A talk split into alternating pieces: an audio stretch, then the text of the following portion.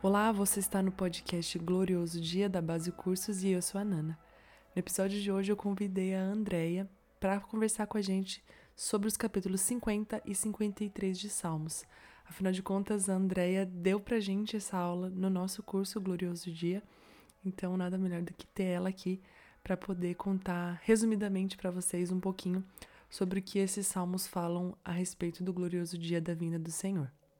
Oi, pessoal, então é um prazer estar aqui. Meu nome é André, sou facilitadora do Glorioso Dia, sou missionária intercessora e estive compartilhando a respeito do Salmo 50 e 53 e o que nós podemos aprender é, sobre fim dos tempos, sobre escatologia com esses salmos.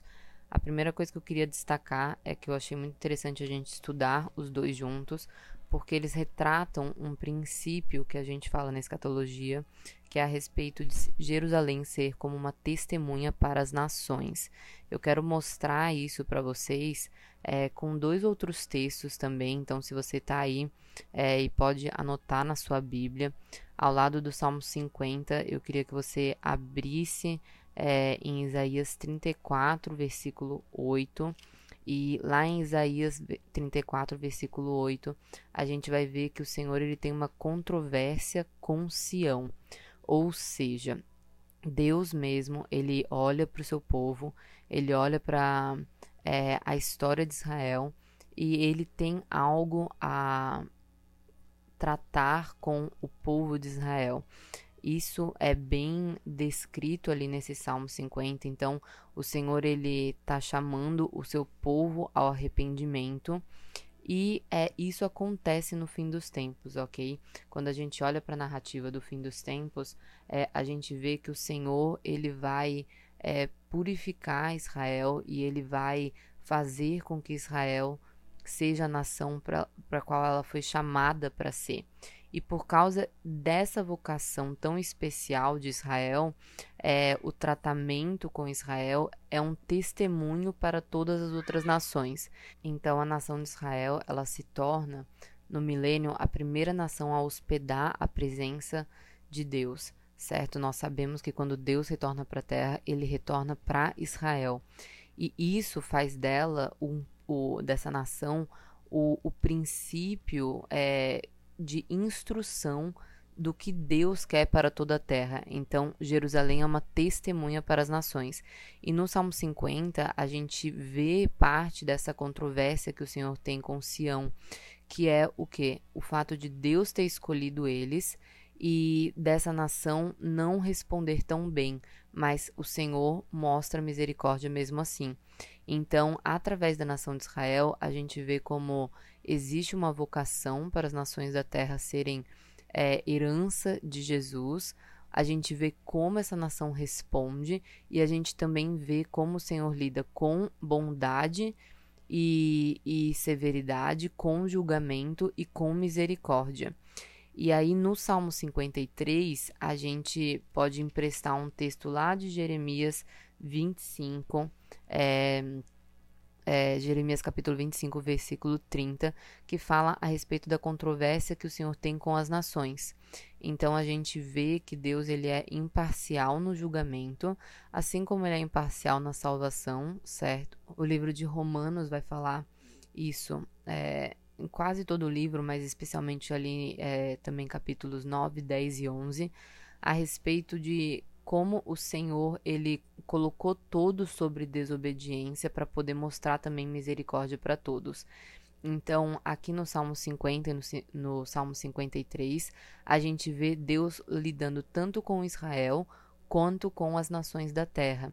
E isso é, é um padrão que segue na Bíblia, certo? Então, sempre quando Deus está falando com é, Jerusalém ou com a nação de Israel, a gente pode, é, através da história que o Senhor tem com eles, conhecer o coração de Deus, conhecer as emoções de Deus e conhecer é, os atos de Deus, os atos de justiça e os atos de misericórdia.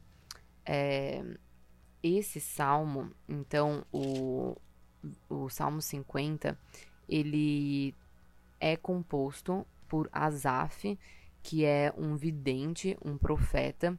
As escrituras falam isso em vários textos, na verdade, que todos os salmistas, eles profetizavam e a gente sabe principalmente de 2 Crônicas 29 e 30, onde assim como outros textos é realmente chamado os salmistas, aqueles que profetizavam com os instrumentos musicais. E quando a gente começa a ler o Salmo 50, a gente vê que o, o salmista aqui está tendo uma visão que não é uma visão assim inovadora, porque ela aparece muitas vezes nas escrituras. E ela se ela trata do retorno é, pessoal e físico, o retorno literal de Jesus. É, muitas outras passagens trazem essa, essa profecia do deserto, às vezes a gente fala que é é a de, a de Deuteronômio 33, versículo 2, onde Moisés é o primeiro a profetizar nesse sentido, que vê o Senhor vindo de uma localidade. É, a gente acredita que isso vai se repetir, que é uma profecia que foi usada no contexto da libertação no Êxodo, mas que o Senhor vai fazer mais uma vez no fim dos tempos.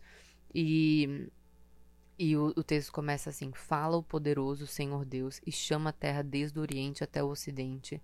Desde Sião, excelência de formosura, resplandece Deus. Então a gente vê que o salmista está tendo uma visão de Deus realmente.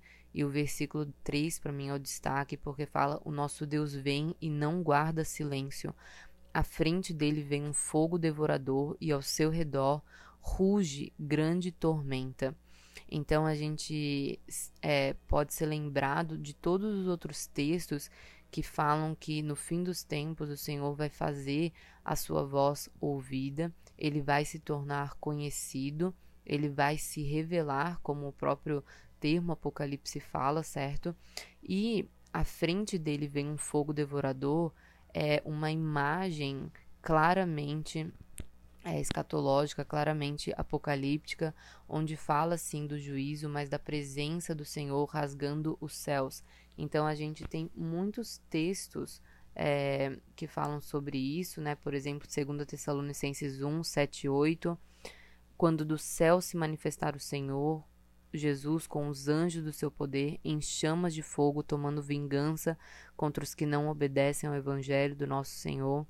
É, também a gente tem uh, Ezequiel 1 fala que o trono de Deus está é, é um está envolto em chamas. Então, nessa passagem de Salmo 50, versículo 3, a gente tem de fato uma visão da volta é, do Senhor e a gente vê também que ele vem rugindo, é, rugindo uma grande tormenta, ou seja, o Senhor volta é, com a, a, vingança no seu coração e com a justiça no, no seu coração para é, aplicar na terra. E nisso a gente não está falando apenas de juízos, é, abre aspas, ruins ou severos, porque nós devemos lembrar que fim dos tempos e a justiça de Deus é sobre Deus fazer certo tudo aquilo que estava errado, é sobre Deus consertar tudo que não era certo. E isso acontece lá na nação de Israel, assim como acontece é, nas outras nações da terra. Outro destaque que eu queria dar para Salmo 50, no Salmo 50, é a respeito do versículo 21. É, a gente acabou de ler: Nosso Deus vem e não guarda silêncio. E aí no versículo 21, Deus está falando: Você tem feito essas coisas e eu me calei. Então, aparentemente, de fato, Deus ele às vezes guarda silêncio, às vezes Deus se cala aqui na linguagem bíblica, e isso leva os homens a pensar que ele é igual a gente, que ele não é justo. Então o texto continua e fala: Você pensava que eu era igual a você, mas agora eu o repreenderei e porei tudo à sua vista. E essa é uma promessa que a gente tem de que Deus, ele, apesar de ele não lidar com tudo imediatamente como nós, é, seres humanos, somos é, rápidos em pensar que deveria ser, é, Deus ele promete que a justiça vai ter o dia dela, que ele vai sim recompensar cada um de acordo com as suas obras. Eu me lembro de Malaquias 3, versículo 18, que fala assim: Então vocês verão mais uma vez a diferença entre o justo e o injusto, entre o que serve Deus e o que não serve. E esse, para mim, é outro princípio muito importante da escatologia. É, é um princípio muito importante para a gente se lembrar de que não é porque Deus aparentemente tarda, é, é porque Deus ele é misericordioso e paciente que a justiça não vai acontecer. Então, no fim dos tempos, a gente vai ver que Deus ele se revela dessa forma ao lutar realmente pela verdade, pela justiça, e essa é a grande narrativa do fim dos tempos. E aí a gente vai para Salmo 53, como eu disse, é, ele é um retrato do que as nações vão fazer a respeito de, de Israel. Então, porque as nações olham para Salmo 50 e veem Deus é, lidando com Israel, as nações muitas vezes se é, enfurecem e elas não entendem a aplicação que Deus está é, fazendo por justiça e por amor com o seu povo. E de alguma forma, o ser humano, quando olha para o outro, sendo é, para Deus lidando com outro, a gente pensa que é, Deus não vai lidar com a gente. Só que esse, na verdade, não é a sabedoria, essa é a tolice, essa é a insensatez. Porque Deus, ele não nos chama para nos alegrar com é, o juízo que vem sobre o outro, mas ele, na verdade, procura é, por corações que vão mostrar misericórdia. E no Salmo 53, o versículo 4 fala o seguinte: Será que não entendem nada esses que praticam a iniquidade, ou seja, as nações como um todo, que devoram o meu povo como se comessem pão e que não invocam a Deus? Então, é, o Senhor, na verdade, ele condena as nações. A controvérsia que o Senhor tem com as nações é porque eles não souberam reconhecer que Deus era misericordioso e capaz de salvar a nação de Israel. E aí, no versículo 6, você pode anotar aí do lado da sua Bíblia, eu anotei Maranata. Esse é um versículo perfeito que retrata o clamor Maranata, porque o salmista fala: Quem dera que de Sião viesse já a salvação de Israel. Quando Deus restaurar a sorte do seu povo, Jacó, Jacó exultará e Israel se encherá de alegria. Então, o salmista, diante de Salmos 50, 51, 52, 53, todos eles estão atrelados, o salmista ele fala: Quem dera que de Sião viesse já a salvação de Israel. E esse é o ensinamento de Salmo 50, 53. É, na nossa aula a gente aprofunda é, bem mais coisas, certo? Mas uh, fica aí o, o clamor do salmista no final, é, diante dos dias que nós estamos vivendo. Quero te convidar a continuar estudando e se aprofundando nas escrituras para que a gente possa entender é, Israel, o que está acontecendo atualmente na nação de Israel, para a gente aprender com sabedoria e para que a gente conheça as emoções de Deus e que a gente possa falar como salmista. Maranata, quem dera que de Sião viesse já a salvação de Israel. Por hoje é isso, pessoal, e mais do que nunca, Maranata. Então é isso. Muito obrigada, Andréia, por ter participado aqui. Até o próximo episódio e Maranata.